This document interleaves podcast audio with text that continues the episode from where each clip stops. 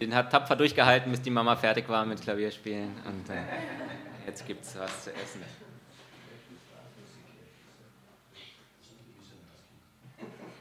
Ja, für alle die, die letzte Woche da gewesen sind, die haben vom äh, Christian gehört über die Waffenrüstung Gottes und ich bin leider selber nicht da gewesen, aber ich habe gehört, es war auch sehr anschaulich mit echter Waffe in der Hand und ähm, na, keine echten Waffe, mit einer Waffe in einer Spielzeug, Plastikwaffe, wie auch immer.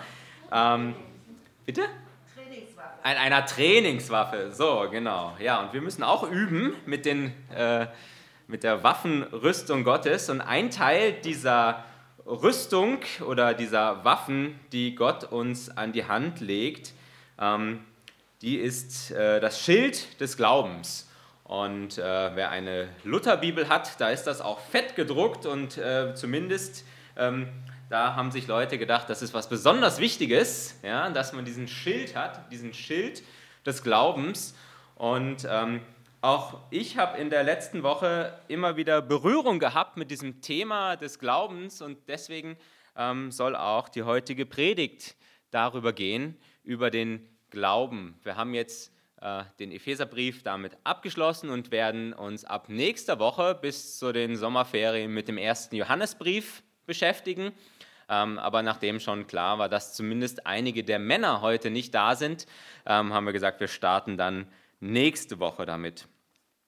Und ähm, äh, das erste Mal begegnet so in der Woche ist mir das am Montag. Wir haben am Montag Hauskreis gehabt und äh, sind da im Moment im Römerbrief und äh, haben da im vierten Kapitel gelesen und da geht es über den Glauben von Abraham und darüber, dass Abraham einen besonders großen Glauben gehabt hat. Und das ist ähm, ein ganzes Kapitel fast 24 Verse. Und wir haben das gelesen und wir waren alle schon so ein bisschen müde. Und manchmal ist das im Hauskreis, da gräbt man dann so ganz tief und schaut sich jedes Komma an und überlegt, was da jetzt irgendwie vielleicht noch genau gemeint sein könnte. Und äh, überlegt, wie steht das in dieser Übersetzung und jener Übersetzung, aber irgendwie waren wir alle nicht mehr so ganz fit und dann haben wir diese Verse gelesen und dann sind wir, was machen wir jetzt mit diesem Text, der da steht. Ja? Äh, und manchmal ist es aber auch gar nicht so schlecht, einfach mal das zu nehmen, was da steht und das auch auf sich wirken zu lassen. Und in Römer 4, Vers 3 heißt es, Abraham hat Gott geglaubt und das wurde ihm zur Gerechtigkeit gerechnet. Das steht so am Anfang und dann heißt es am Ende in Vers 24, doch diese wunderbare Zusage, dass Gott ihn für gerecht erklärt, gilt nicht nur für Abraham, so wurde auch für uns in der Schrift festgehalten, denn Gott wird auch uns für gerecht erklären, wenn wir an ihn glauben, der Jesus, unseren Herrn, von den Toten auferweckt hat. Das ist der Kern, das ist dieser Zuspruch, den wir hier bekommen und ich glaube auch eben das Zentrale dessen, wenn man diese Verse liest. Gott ist für uns, wenn wir an ihn glauben. Wenn wir das glauben, dass er für uns am Kreuz gestorben ist. Das ist eine, eine wunderbare Zusage, die, glaube ich, auch schon ausreicht, wenn man einfach nur diese Verse liest und wenn man dann da rausgeht ähm, und das behält, schon wunderbar. Ja? Ähm, also wenn du nichts heute behältst, aber das behältst, wenn du an Jesus glaubst, ähm, dann steht er zu dir.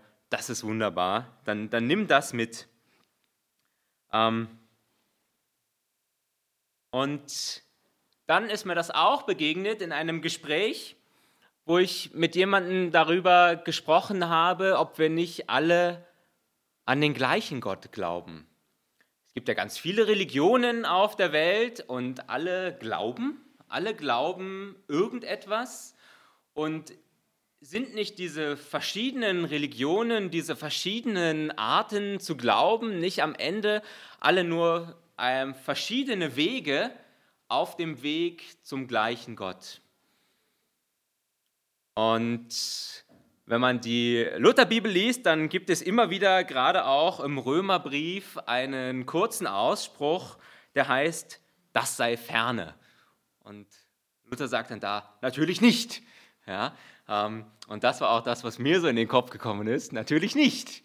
Ähm, Und ich glaube, man kann dann viele Wege finden, viele Ansätze, um das auch zu erklären, warum wir jetzt nicht alle an den gleichen Gott glauben. Aber das, was ich gemacht habe oder das, was wir dann gemacht haben, dass wir uns mal angeschaut haben, wie werden eigentlich verschiedene Götter dargestellt in den Religionen. Denn die Beschreibung von dem, der da angebetet werden soll, oder die Beschreibung von dem, zu dem ich mich hinwenden soll, die sind doch sehr verschieden.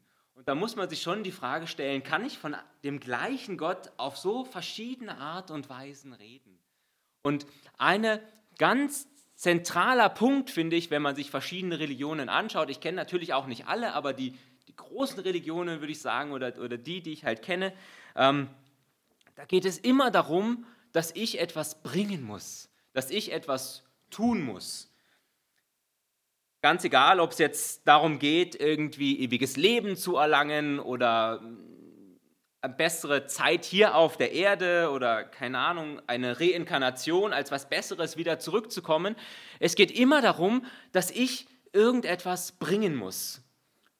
Selbst wenn es vielleicht darum geht, dass ich bewusst auf irgendetwas verzichten muss, da geht es dann am Ende auch darum, dass ich mich selber zurücknehme, dass ich meinen inneren Schweinehund überwinde, mich selbst kasteie, um dann quasi aus diesem Verzicht heraus gut dazustehen. Aber bei dem Gott der Bibel ist es so, dass er etwas bringt. Dass er zu mir kommt und dass er diese Leistung erbringt, die ich sowieso nicht erbringen kann. Das ist etwas unglaublich Befreiendes und wie ich sagen würde, auch ein etwas Einzigartiges, wenn man sich so dieses, dieses große Potpourri der Religionen anschaut, dass die Leistung, die erbracht werden muss, von Gott selber kommt. Und das, was wir, das ist jetzt halt eben dann diese Spannung, die da drin liegt, wenn ich jetzt auch wieder sage, das, was wir tun müssen, ist Glauben. Und die Frage, die mir dann auch in einem Gespräch begegnet ist und die mir immer wieder begegnet, ist, ist der Glaube nicht dann am Ende einfach auch nur wieder eine Leistung? Wir können sagen, ja, okay, vielleicht werde ich nicht aus guten Werken gerecht, vielleicht werde ich nicht daraus gerecht, dass ich irgendetwas immer wieder oder mehr tue, aber ich werde aus dem Meer an Glauben vielleicht gerecht. Und ich glaube, wir Menschen, wir sind wunderbar gut darin, aus all den wunderbaren Geschenken, die Gott uns macht, irgendwie noch was Schlechtes und Kompliziertes für uns zu machen. Und Gott lädt uns ein, zu ihm zu kommen, mit diesem Geschenk, das er sich für uns hingegeben hat und an ihn zu glauben. Und damit, möchte ich auf, diesen, auf den Bibeltext kommen, den ich heute Morgen ganz gerne betrachten möchte. Und wir finden ihn in Lukas 17 in den Versen 5 und 6. Lukas 17, 5 und 6. Und da heißt es, und die Aposteln sprachen zu dem Herrn, mehre uns den Glauben. Der Herr aber sprach, wenn ihr Glauben habt wie ein Senfkorn, so würdet ihr zu diesem Maulbeerfeigenbaum sagen, entwurzel dich und pflanze dich ins Meer und er würde euch gehorchen. Jesus ist mit seinen Jüngern unterwegs und sie sind im Gespräch und sie haben immer wieder ganz viele Gespräche und sie sind schon längere Zeit mit Jesus unterwegs und sie stellen ihm Fragen. Ja, Dinge, die ihnen durch den Kopf schießen und äh, die sie bewegen und ich bin so dankbar dafür, ja, ähm, dass sie auch manchmal vielleicht nicht so viel nachdenken, sondern einfach Fragen stellen, weil wir dann Antworten bekommen auf Dinge, die uns vielleicht selber auch beschäftigen. Ja? Ähm, und die Jünger haben hier ganz offensichtlich den Eindruck, dass sie zu wenig Glauben haben, ähm, dass sie irgendwie mehr brauchen, mehr wollen. Und ja, warum mag das so sein? Ich denke, wenn man so durch die Bibel liest, sich die Evangelien anschaut, dann stellen wir auch immer wieder fest, dass die, dass die Jünger, die mit Jesus unterwegs gewesen sind, an ihre Grenzen gekommen sind, dass sie vor Aufgaben und Herausforderungen gestanden sind, die sie nicht bewältigen konnten. Ähm, wir können da jetzt mehrere Sachen, könnten wir uns jetzt anschauen, aber ähm, eher so bekanntere Dinge. Ich denke zum Beispiel an die Speisung der 5000, wo ihre Reaktion ist, ja, wir schicken jetzt die Leute weg, wieder nach Hause, weil wir haben nicht genug Essen, um die Menschen zu versorgen. Und Jesus sagt, äh, ich gäbe schon auch noch eine andere Möglichkeit, vielleicht probieren wir das dann aus. Ähm, und ja, die Menschen werden, äh, werden alles satt und haben sogar mehr, als sie brauchen. Oder auch eine Stelle, auf die werden wir dann nachher auch nochmal zum Sprechen kommen. Jesus schickt die Jünger aus, um zu heilen und das Evangelium zu verkünden. Und dann kommen sie an einen Mann, dessen Sohn krank ist und sie können ihn nicht heilen. Und sie nehmen ihn dann später mit oder Jesus kommt dazu und äh, sie begegnen Jesus dann. Ähm, da werden wir dann nachher auch noch drauf schauen. Das heißt, offensichtlich auf der einen Seite stoßen sie persönlich an ihre Grenzen in dem, was sie tun. Aber auch wenn wir uns die Verse unmittelbar vorher anschauen, dann sehen wir auch, sie wissen, es kommen große Herausforderungen auf sie zu. Jesus sagt hier am Anfang dieses Kapitels in den Versen 1 bis 3, dass große Versuchung kommen wird, dass sie vor großen Herausforderungen stehen werden und dass sie schauen müssen, dass sie nicht zu denen gehören, die versucht werden, beziehungsweise sogar andere versuchen. Dann in Vers 4 auch eine unglaublich große Herausforderung, die Jesus einfach einmal so äh, in den Raum wirft als Anweisung, nämlich das, ähm, immer wieder zu vergeben, wenn jemand anders an dir schuldig wird. Und zwar eigentlich ohne, ohne ein Ende, ohne ein Limit. Ja, das verlangt schon viel. Und die Jünger merken, schauen in ihr Herz hinein und sehen, puh, das, was da von mir gefordert wird, mit meinem Glauben kriege ich das nicht hin. Ich habe nicht den Glauben daran, dass das, was Jesus hier von mir fordert, dass ich das umsetzen kann. Überforderung ist, glaube ich, was, was wir alle schon mal in irgendeiner Form in unserem Leben erlebt haben und auch immer wieder erleben werden und was uns, glaube ich, nie nie verlassen wird. Dann ist es doch naheliegend, dass wir diesen Gedanken haben, wenn ich nur mehr Glauben hätte.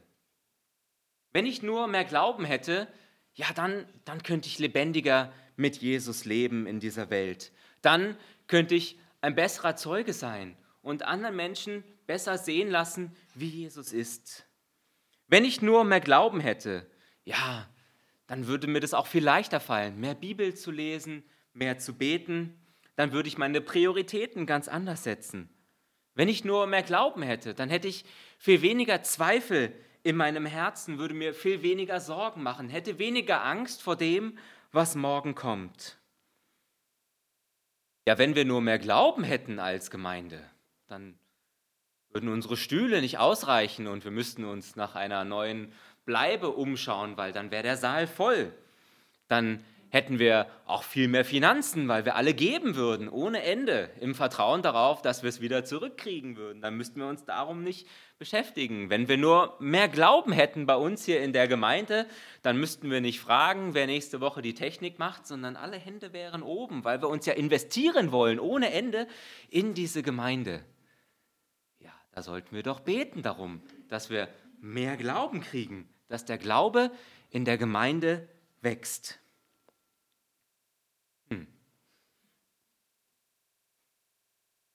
Aber wie ist das überhaupt mit diesem Glauben? Wie gut können wir den denn messen? Ist das was, wo wir das Maßband dran anlegen und dann wie bei der Körpergröße schauen können, wer ist groß und wer ist klein?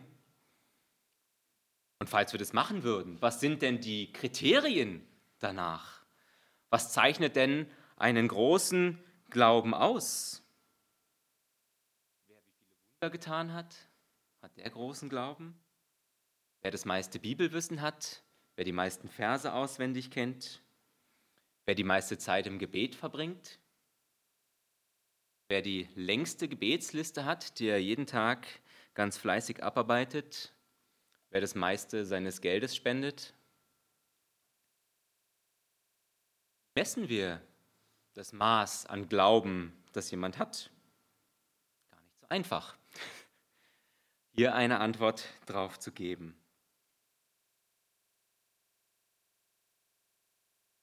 Ich glaube, genau hier liegt das Problem, denn wenn wir mit diesen Gedanken an den Glauben herangehen, der ja gar nicht so abwegig ist, weil das im Grunde das ist auch, wie die Welt funktioniert, dann, ja, dann wird dieser Glaube eben wieder nur zu einer Leistung, zu einer Fähigkeit, die ich erbringe.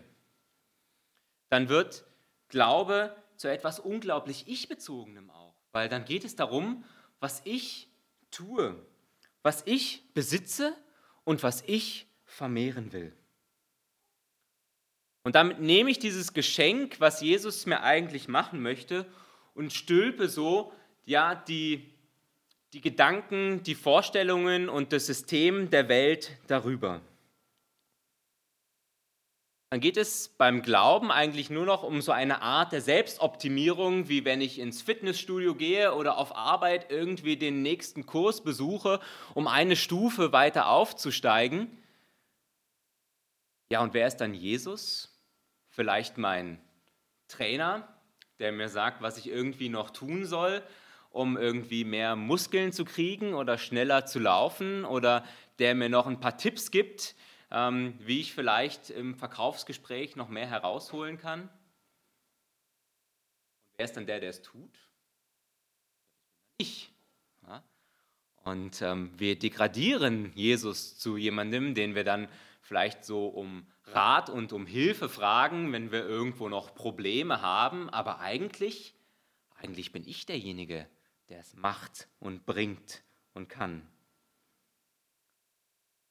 Da besteht natürlich die Gefahr, dass ich dann denke, ja, ich, ich mache es und tue es aus mir selber heraus. Der Fokus liegt dann hier auf mir selber.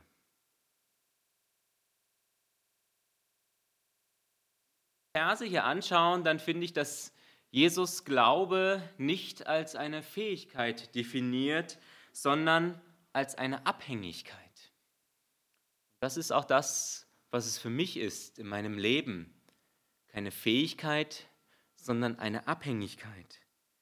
Es geht nicht um das, was ich tue, nicht um die Leistung, sondern um die Beziehung, die ich habe zu ihm. Jünger Sie hatten nicht zu wenig Glauben, sondern die Beziehung zu Jesus, da gab es ein Problem. Unser Ansatz, unser Ansatz mag oft sein, ich habe zu wenig, gib mir mehr. Aber Gott sagt, tu mit dem wenigen, was ich dir gebe, Großes. In 2. Korinther 12, Vers 9 schreibt Paulus, denn meine Kraft vollendet sich in der Schwachheit. Gottes Kraft wirkt in meiner Schwachheit. Aber ich glaube, das, was wir viel lieber hätten, wäre, dass wir Gottes Kraft sind. Und es gibt genau auch solche Religionen, die auch aus der Bibel heraus das lesen und sagen, das, was die Bibel dir eigentlich vermittelt, ist, dass du Gott nicht brauchst, sondern dass er alles Göttliche in dich hineingelegt hat und du Gott gar nicht fragen und bitten brauchst, sondern dass du es selber tun kannst und dass Gott eigentlich nur jemand ist, der dich herausfordert, alles aus deiner eigenen Kraft und aus deinem eigenen Glauben herauszutun. Sagen, das sei ferne. Das ist mit Sicherheit nicht so. Gott ist in den Schwachen mächtig. Gott macht aus mir keinen Superhelden, in dem irgendwas erwachsen ist, weil er mit irgendwas in Berührung gekommen ist, sondern Gott möchte durch uns wirken. Egal wie klein dein Glaube auch ist oder auch wenn er groß ist. Entscheidend ist, dass du einen Glauben hast und nicht, dass dein Glaube ein bestimmtes Level erreicht. Gott tut das Wunder durch uns. Ich glaube, viele von uns lesen diese Verse hier oder wenn sie das gerade eben gehört haben, als so eine Anklage oder als einen Vorwurf. Und Jesus geht auch immer wieder recht direkt mit seinen Jüngern ins Gericht und sagt ihnen auch, was sie Gutes oder Schlechtes tun. Ähm, nicht nur an dieser Stelle, es gibt auch ähnliche Gespräche nochmal an anderen Stellen in der Bibel. Ähm, aber ich finde es so faszinierend, wenn ich die Antworten von Jesus lese, die auf den ersten Blick vielleicht so hart und grob scheinen mögen, dass ich eigentlich immer auch etwas Ermutigendes für mich daraus kriegen kann. Und das finde ich ist so etwas Faszinierendes und glaube ich etwas, was, was Jesus so einmalig macht, aber was auch ein, ein Anspruch eigentlich an uns sein sollte, nämlich Wahrheit auszusprechen in Liebe. Und wie schwierig ist das? Weil ich habe das Gefühl, das ist eigentlich oft ein Gegensatz. Entweder sage ich die Wahrheit oder ich sage was Liebes. Aber wie, wie bringe ich das zusammen? Ja? Unglaublich schwierig. Setzt wahrscheinlich auch viel Wohlwollen im Gegenüber voraus, wie ich das höre. Und auch hier, da geht es wieder um die Beziehung. Auf beiden Seiten. Möchte ich dem anderen die Wahrheit in Liebe sagen oder möchte ich ihm nur die Wahrheit sagen? Und auf der anderen Seite glaube ich, dass der andere mir etwas in, aus Liebe sagen möchte oder will er mir eigentlich immer nur was unter die Nase? Jesus schafft es, dass er das verbindet. Und wenn ich diese Verse lese und Jesus sagt, auch wenn euer Glaube nur so klein ist wie ein Senfkorn, dann ist das etwas, was mich unglaublich befreit auch.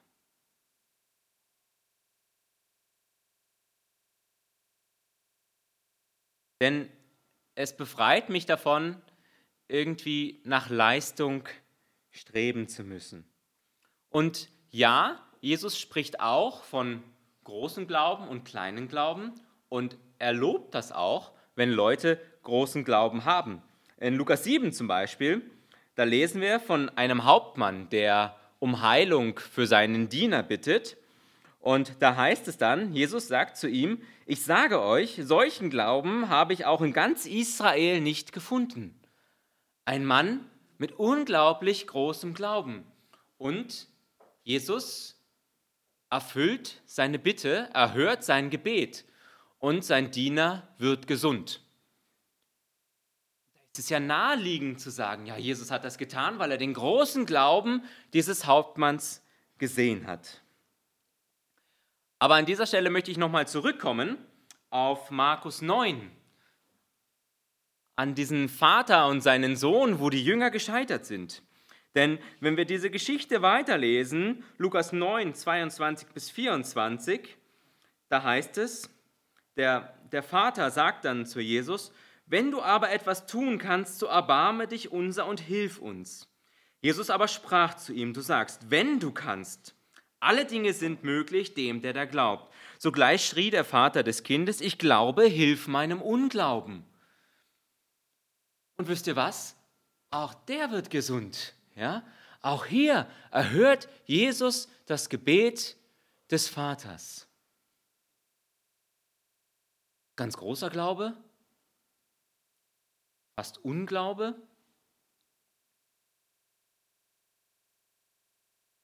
Beide Male tut Jesus das Wunder. Und wie wirkt das auf uns? Ich glaube, es ist gut gewesen für den Mann, ich gehe jetzt mal davon aus, dass der Vater den Hauptmann nicht gekannt hat und nicht gehört hat, was Jesus zu dem Hauptmann gesagt hat. Denn was würde das sonst in uns auslösen? Da ist einer, mit ganz großem Glauben. Jesus spricht ihm das zu. Großer Glaube und Jesus tut das Wunder. Und dann schaue ich in mein eigenes Herz hinein und sehe, mein Glaube ist nicht so groß. Es sind viele Zweifel in mir. Ja, Hat es dann überhaupt Sinn, überhaupt zu Jesus zu kommen? Hat es dann überhaupt Sinn, meine Bitte an Jesus zu richten, wenn ich gar nicht so genau weiß? Was passiert da in mir? Ja, ich weiß, Jesus kann das tun, aber wird das wirklich tun? Ich bin mir nicht sicher. Er kommt trotzdem zu Jesus. Das ist das, was er bringen kann. Aber er kann zumindest von sich selber, und ich finde auch so, wie wir die Antwort von Jesus hier leben, wird es auch so gewesen sein, nicht mit besonders großem Glauben vor Jesus treten. Sören Kierkegaard, ein Philosoph und Theologe, hat gesagt, alle Not kommt aus dem Vergleich. Ich glaube, da steckt viel drin. Viel Not kommt aus dem Vergleich. Aber wenn ich diese Antwort von Jesus hier lebe, dann ermutigt mich das, nicht den Vergleich mit meinem Nächsten zu suchen, auch was den Glauben betrifft. Denn ich glaube, wir haben vorher auch schon gesehen, es ist auch schwierig, das zu messen. Ja? Ähm, wir werden jetzt nicht alle rausgehen in den Garten und dann dürft ihr alle mal euren Glauben an den Bäumen da draußen offenbaren. Ähm, natürlich ein Bild, das Jesus hier gebraucht für das, was unser Glaube bewirkt. Und es ist immer diese Spannung darin, auf der einen Seite näher hin zu Jesus zu wachsen und ihm stärker zu vertrauen, aber auf der anderen Seite hier kein Leistungsgedanken hineinzubringen, wo es am Ende dann nur noch auf mich selber ankommt. Und selbst wenn jemand anders oder Jesus selber das über dich ausspricht und du das erlebst und viele Wunder und Dinge in deinem Leben passieren und du nicht nur aus Stolz und Selbstgefälligkeit sagen kannst, ich habe großen Glauben. Und die Frage ist, ob wir das über uns selber sagen sollten. Aber auch wenn es jemand anders über dich aussagt, dann sollten wir uns darauf nichts einbilden. 1. Korinther 4, Vers 7, denn wer gibt dir deinen Vorzug? Was hast du, das du nicht empfangen hast? Wenn du es aber empfangen hast, was rühmst du dich dann, als hättest du es nicht empfangen? Gott gibt in unterschiedlichem Maße. Er gibt Menschen unterschiedliche Zeichen und Wunder, die in ihrem Leben geschehen, auch unterschiedliche Offenbarungen. Es gibt Menschen, die werden ganz viel von Gott sehen und verstehen und es gibt Menschen, bei denen ist das weniger der Fall. Dem einen ist viel gegeben, dem anderen ist wenig gegeben. Entscheidend ist aber, was wir aus dem machen, was Gott uns gegeben hat. Und wenn du eine kleine Pflanze, einen kleinen Glauben in deinem Herzen hast, dann darfst du das einsetzen und gebrauchen. Nur der, der den Maulbeerbaum und das Meer geschaffen hat, der kann dies bewirken. Nicht die Stärke unseres Glaubens bewirkt und bewegt etwas, sondern Gott alleine. Der Glaube aber ist es, der es ihm zutraut. Nicht der Glaube versetzt Berge, sondern Gott, der die Berge geschaffen hat. Aber der Glaube ist es, der es ihm zutraut. Nicht der Glaube macht einen Kranken gesund, sondern Gott, der den Menschen geschaffen hat. Aber der Glaube bittet Gott um Heilung und traut sie ihm zu. Nicht der Glaube an sich macht selig, sondern Gott, der alle Sünden vergeben und ewiges Leben schenken kann. Aber der Glaube vertraut darauf, dass durch das Opfer von Jesus wirklich alle Sünden vergeben sind. Der Glaube ist keine Superkraft oder eine Leistung oder eine besondere Begabung. Glaube zeichnet sich dadurch aus, dass ich von mir weg auf Gott schaue und in einer engen und tiefen Beziehung mit ihm lebe und darauf vertraue, dass er es ist, der durchs mich wirken kann. Amen.